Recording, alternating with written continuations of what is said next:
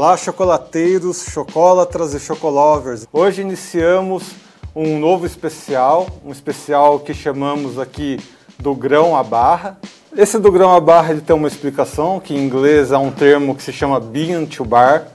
E esse bean to bar, o que, que ele é? É uma forma que os produtores de cacau, os produtores de chocolate, encontraram para dar um upgrade né, nesse mercado. Ah, você que acompanha o podcast Café em Prosa, por exemplo, você viu que o andamento do café especial no Brasil foi um, um longo caminho, né?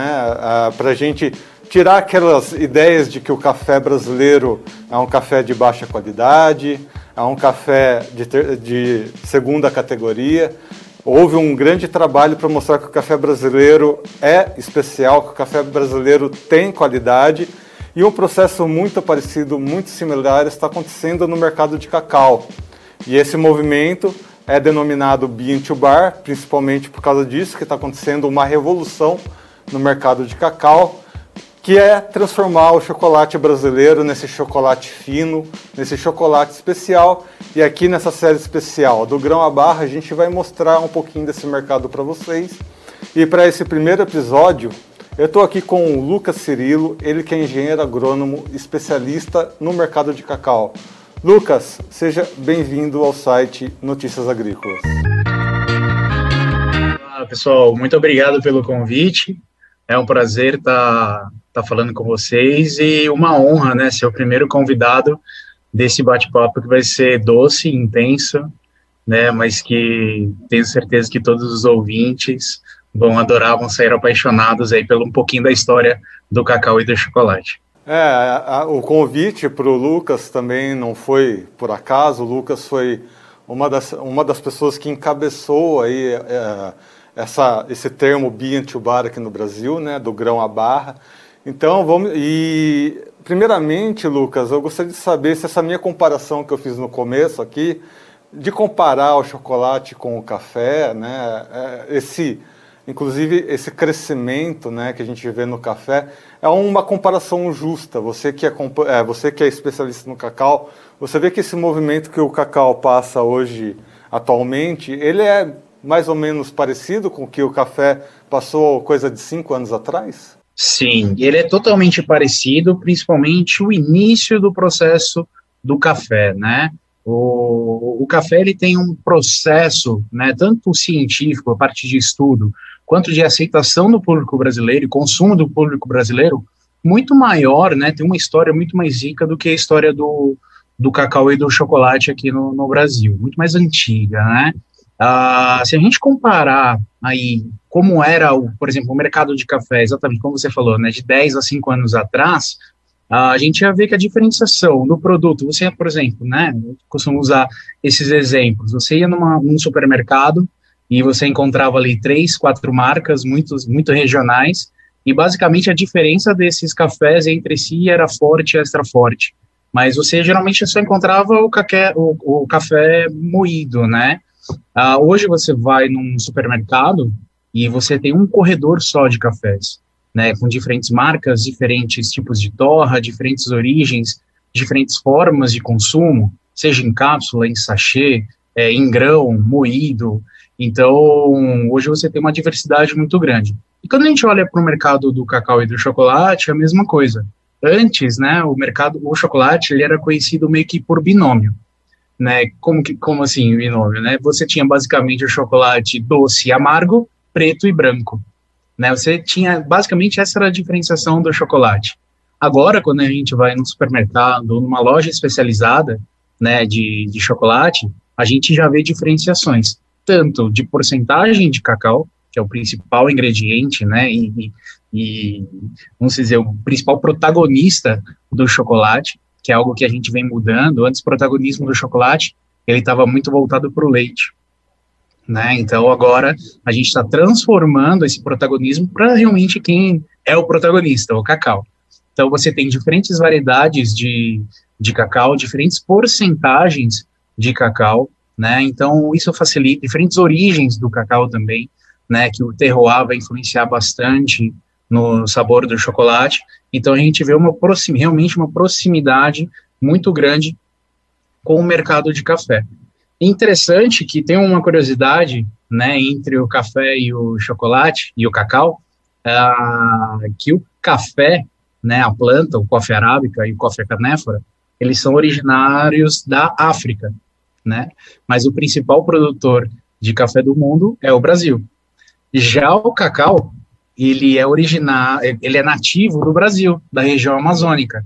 Brasil, Equador, é, Colômbia, toda essa Venezuela, essa região amazônica, né, a bacia amazônica é o berço do cacau. Mas o principal produtor do cacau é a África, é o oeste africano. Então eu costumo brincar que na verdade eles cruzaram o Atlântico, né? O cacau foi para a África e o café veio para o Brasil. Então até nisso eles têm similaridades.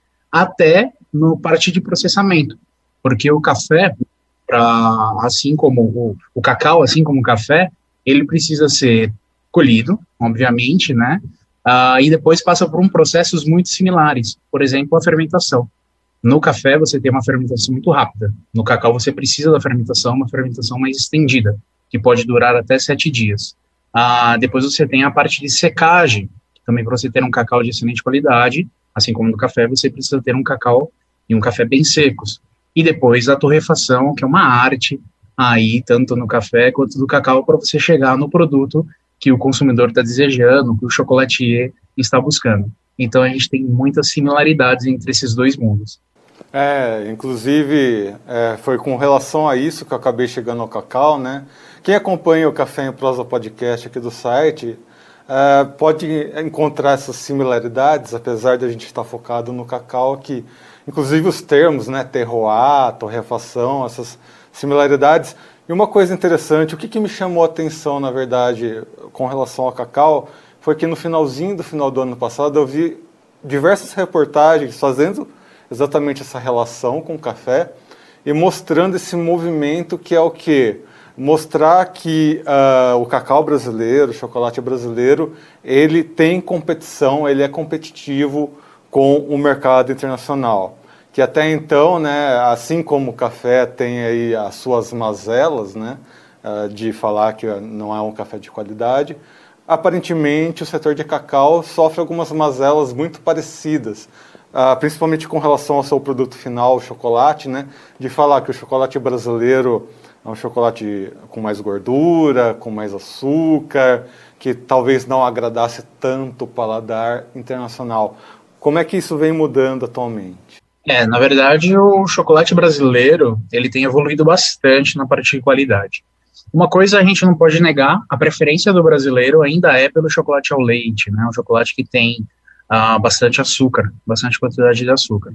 Mas quando a gente olha para os chocolates intensos, e eu fui um dos, dos responsáveis, né, porque eu trabalhava na indústria de chocolate, eu já trabalho na indústria de cacau, e fui um dos responsáveis pela mudança do termo, né, antes do chocolate ele era chamado de amargo, né, e amargo nos remete a coisas ruins, então sempre quando a gente oferecia um chocolate amargo para um consumidor, o consumidor rejeitava, ele, não, amargo já basta minha vida, né, não quero chocolate amargo, só que a gente mudou, simplesmente mudamos a nomenclatura para intenso, chocolate intenso, e a gente viu que a aceitação assim foi gigantesca.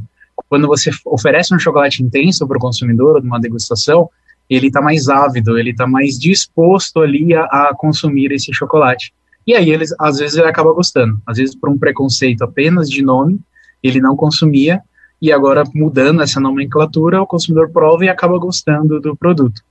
Então, isso é uma coisa importante. Então, o, o consumidor está mais disposto a provar os chocolates intensos, que têm uma menor quantidade de açúcar. Com isso, vem aumentando muito o consumo desse tipo de chocolate. Né?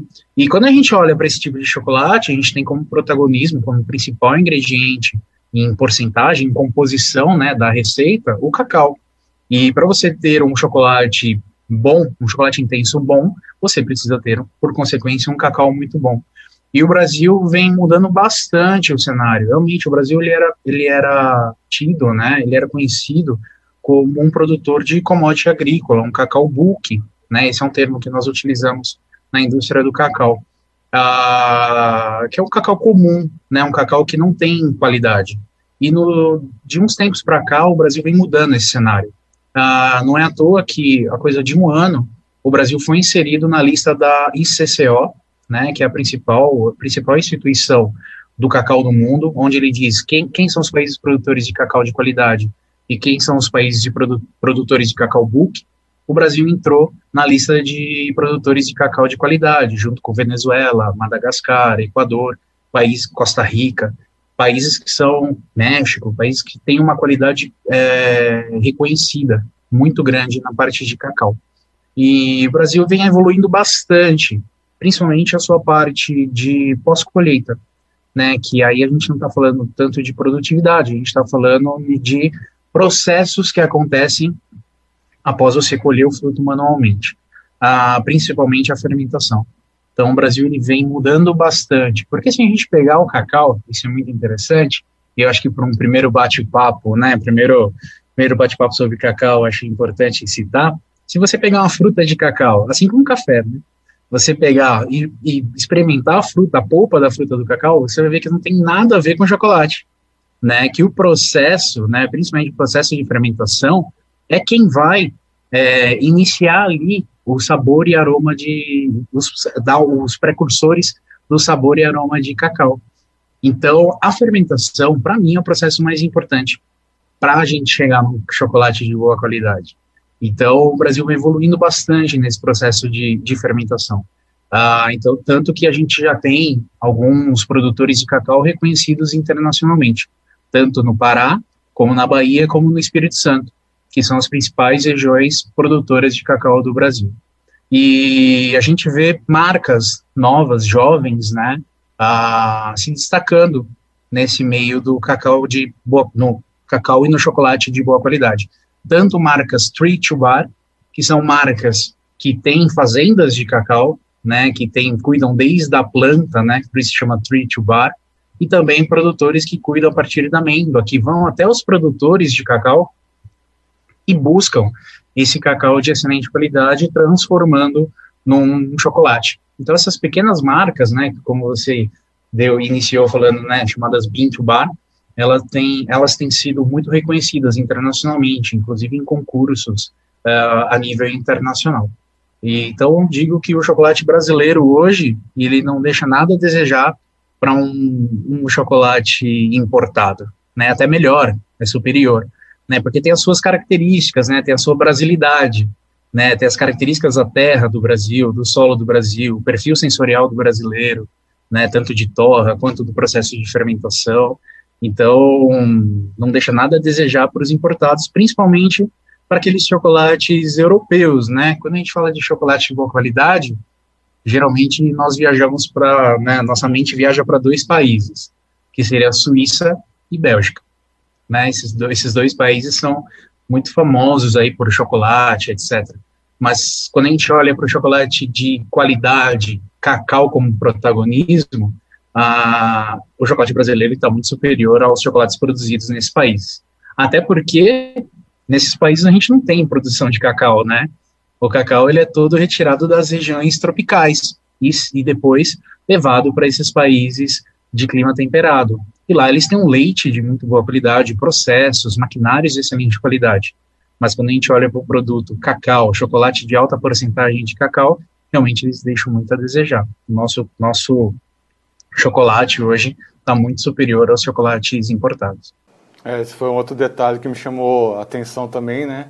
Essa questão da gente mandar né, o produto cru, né, o produto uh, bruto, é, esse produto é processado lá fora e volta com alto valor agregado, mais uma similaridade com o que aconteceu com o café.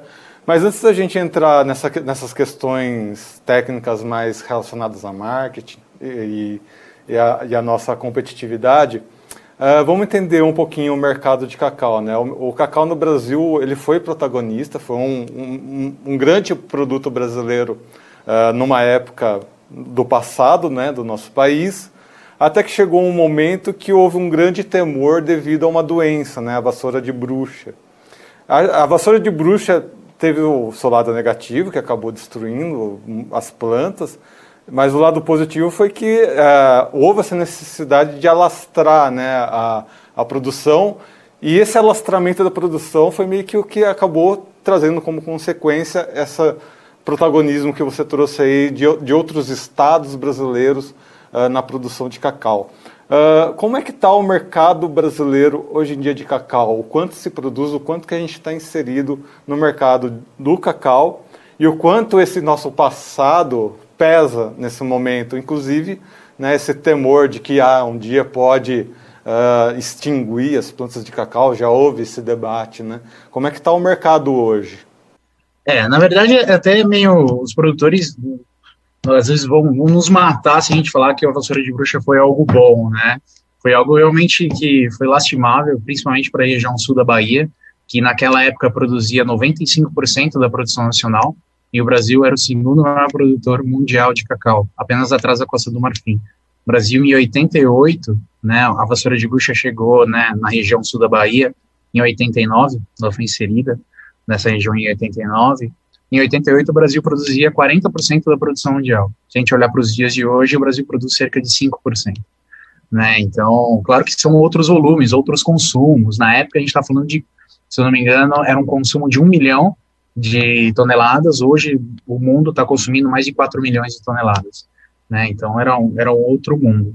Mas, de certa forma, ah, é aquilo, né? Tem coisas ruins, né? Que acabaram ajudando a profissionalizar um pouco mais a produção de cacau. Né? A produção de cacau era uma, uma cultura muito extrativista, né? Muito porque era muito fácil se cultivar, né? Você tinha, você não tinha doenças, você não tinha pragas, você tinha solo riquíssimo, você tinha água em abundância, calor em abundância, tudo que uma planta tropical precisa, uma planta de subbosque tropical precisa, então era muito fácil.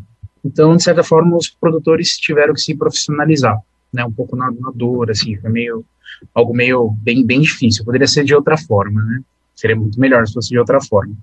Ah, então, de lá para cá, né, de 89 para cá, a produção brasileira ela caiu bastante, então, a gente estava falando de uma produção de 400 mil toneladas em 88. Hoje, né, o Brasil produz cerca de 200 mil toneladas de cacau. Tá? Essa é mais ou menos a produção brasileira. Pará, Bahia, que era o grande produtor de cacau brasileiro, como disse, 95% da produção mundial há, há mais de 30 anos, né?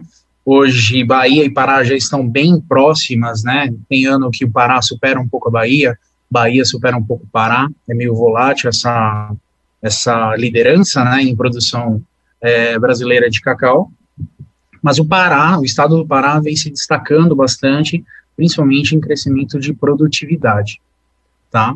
Então, hoje, quando a gente olha isoladamente é, por região, o Pará ele tem as maiores produtividades do mundo, principalmente devido ao solo muito fértil da região da Transamazônica cidades como Brasil Novo, Medicilândia, que hoje é a principal cidade brasileira na produção de cacau, onde a Gencal, empresa que eu sou diretor de sustentabilidade e marketing, ah, nós temos uma planta lá, uma fábrica, inseridas no coração do cacau do Pará. Ah, também outra cidade importante, Uruará, São Félix do Xingu, Tucumã.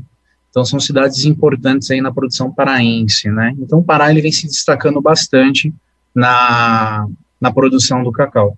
E quando a gente olha para, mas infelizmente, né, neste momento, quando a gente olha para o consumo interno, a produção brasileira hoje ela é menor do que o consumo, tá? Então hoje o brasileiro, ele, as empresas, né, é, elas precisam de algo em torno de 240 mil toneladas e o Brasil só produz 200 mil, cerca de 200 mil toneladas.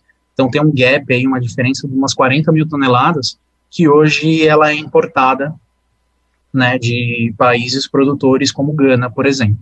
Tá? Então existe essa diferença. Então a parte do cacau hoje processado no Brasil, ela é importada. Então o Brasil mudou um pouco o cenário, né, do, do, do cacau brasileiro. Antes o Brasil era um grande exportador de cacau, né, e hoje o Brasil se tornou um importador de cacau, porque o seu consumo, o consumo de chocolate no Brasil, né, acho que todos aqui é, são chocolatras, né? É difícil você encontrar uma pessoa que não gosta de chocolate.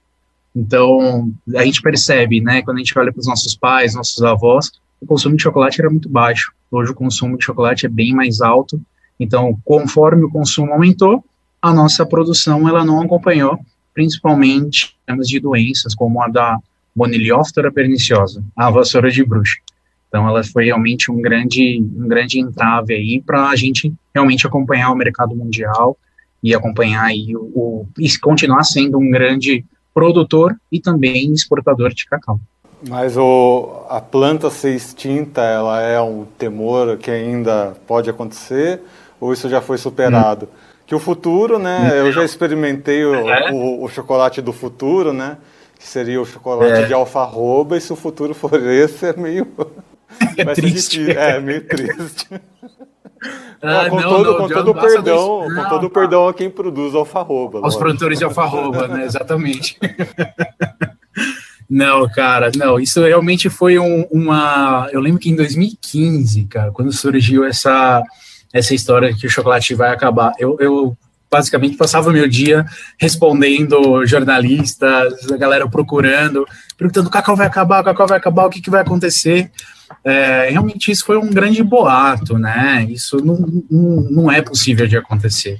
Hoje já existe tecnologia, existem materiais que são resistentes, tolerantes à vassoura de bruxa, existem materiais que são tolerantes, resistentes a outras doenças que ainda nem a gente nem tem no Brasil. Então o Brasil já está preparado para isso, né? O mundo já está preparado para isso. Então é aquilo, né? Uma, uma baixa de mercado, por exemplo, uma baixa disponibilidade de de matéria-prima, quando a gente está falando de produto agrícola, né? Então, qualquer mudança climática, e a gente está vivendo num, num, mundo assim, né, onde tudo está mudando muito rápido, pode acontecer crises, né? Mas essas crises voltam, né? O, o mundo ele é, ele se adapta, nós nos adaptamos e nós conseguimos adaptar a planta para diferentes ambientes, para diferentes situações.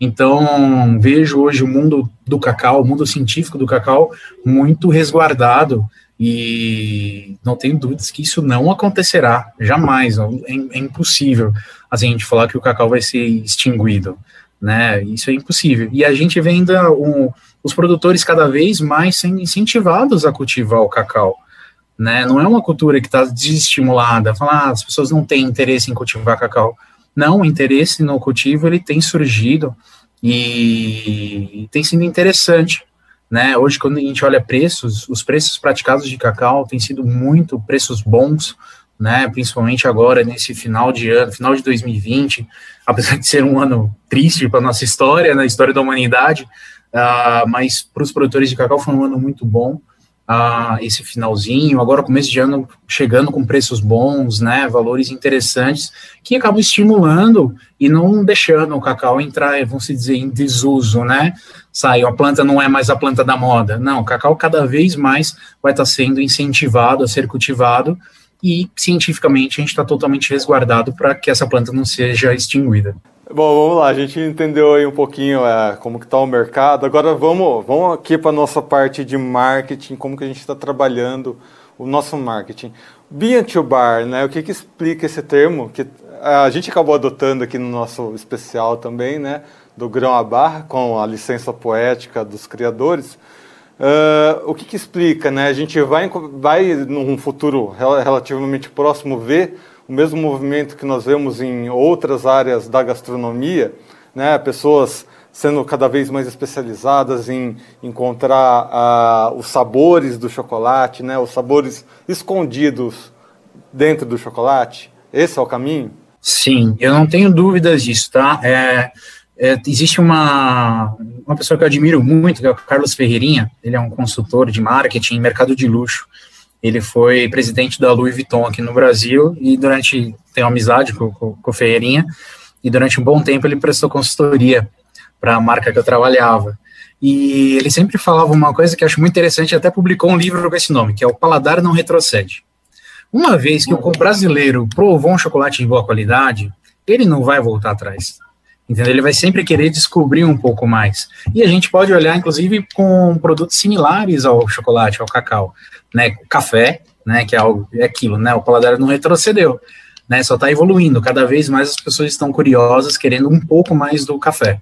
O que mais o café pode me oferecer, né? E aí tá na mão dos baristas, dos, do, das cafeterias, né, das empresas, darem isso para o consumidor.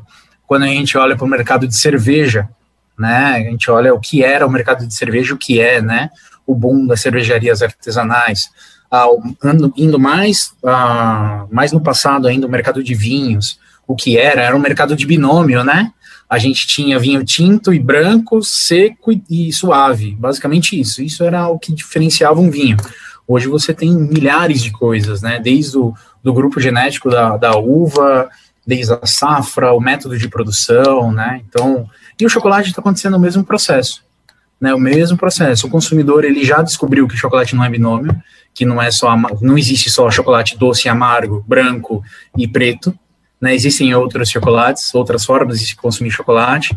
Existem exatamente formas, por exemplo, harmonizações, né? Um chocolate com café, um chocolate com vinho, chocolate com cerveja, chocolate com charuto, chocolate com destilados, chocolate com whisky.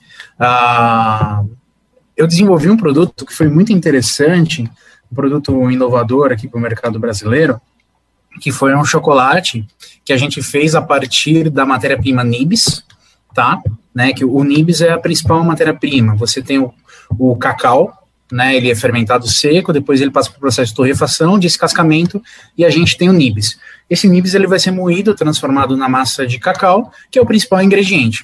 E o que, que eu fiz? Eu peguei esses nibs, antes de fazer o processo de moagem, eu coloquei ele em barris de carvalho que foram feitos vinhos, lá na Serra Gaúcha, na Casa Valduga, e deixei esses nibs seis meses dentro desse barril de carvalho.